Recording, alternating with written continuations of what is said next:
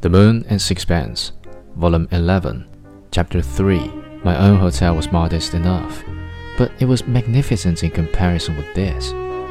It was a tall, shabby building that cannot have been painted for years, and it had so bedraggled an air that the houses on each side of it looked neat and clean.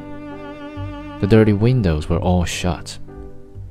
It was not here that Charles Strickland lived in gaudy splendor with the unknown charmer for whose sake he had abandoned honor and duty.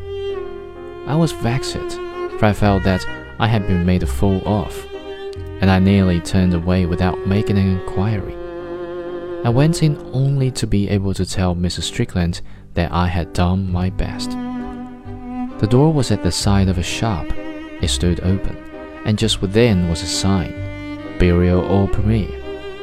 I walked up narrow stairs, and on the landing found a sort of box, glassed in, within which were a desk and a couple of chairs. There was a bench outside, on which it might be presumed the night porter passed an easy night.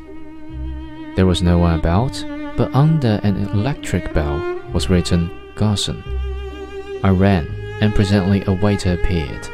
He was a young man with furtive eyes and a sullen look. He was in shirt sleeves and carpet slippers.